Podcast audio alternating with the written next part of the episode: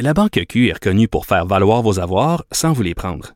Mais quand vous pensez à votre premier compte bancaire, tu sais, dans le temps à l'école, vous faisiez vos dépôts avec vos scènes dans la petite enveloppe. Hmm, C'était bien beau. Mais avec le temps, ce vieux compte-là vous a coûté des milliers de dollars en frais, puis vous ne faites pas une scène d'intérêt. Avec la Banque Q, vous obtenez des intérêts élevés et aucun frais sur vos services bancaires courants. Autrement dit, ça fait pas mal plus de scènes dans votre enveloppe, ça. Banque Q, faites valoir vos avoirs. Visitez banqueq.ca pour en savoir plus. Cube Radio. Salut, c'est Charles Tran avec l'équipe dans 5 minutes. On s'intéresse aux sciences, à l'histoire et à l'actualité. Aujourd'hui, on parle de café.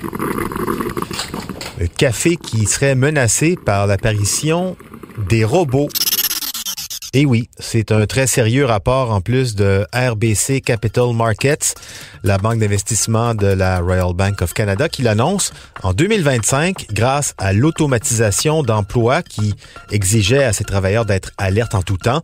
La consommation de café diminuera substantiellement.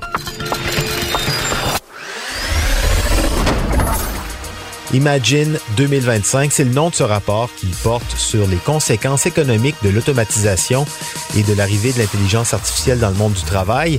Parmi toutes ces hypothèses de prédiction économique, une a attiré l'attention. Voici un extrait de, ce rapport.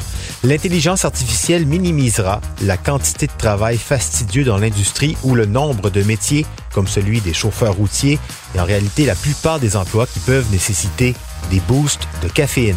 Par conséquent, ces emplois liés à la caféine, les caffeine-related jobs, évolueront ou disparaîtront, dixit le rapport.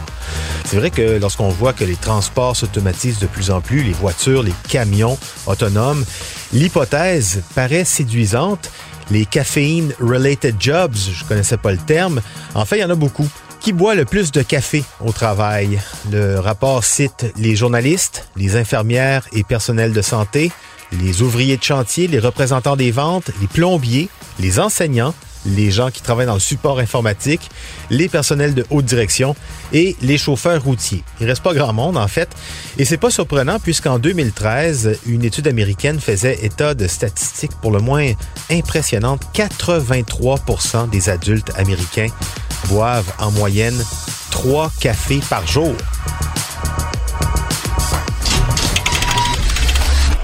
Donc, avec une automatisation de certains de ces emplois qui seraient assurés à l'avenir par des intelligences artificielles ou des robots, on peut penser qu'effectivement les ventes de café pourraient baisser, surtout que les emplois qui restent finalement, ce sont des emplois qui demandent beaucoup de réflexion et qui de plus en plus deviennent stressants, pas besoin de café.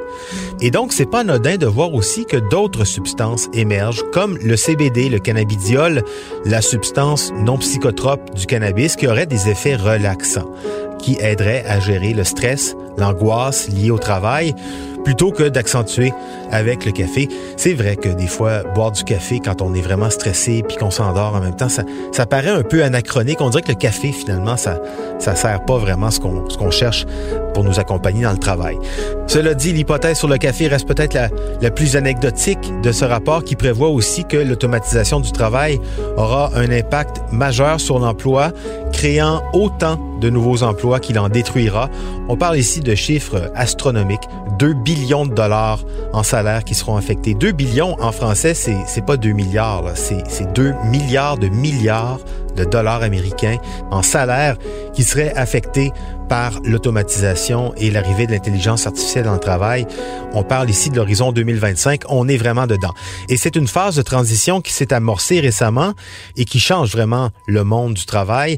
Les plus favorisés, on le dit jamais assez, sont ceux qui poursuivront leurs études, qui développeront leur créativité, leur esprit critique aussi autour de ce monde numérique, consommateurs de café, de CBD ou pas.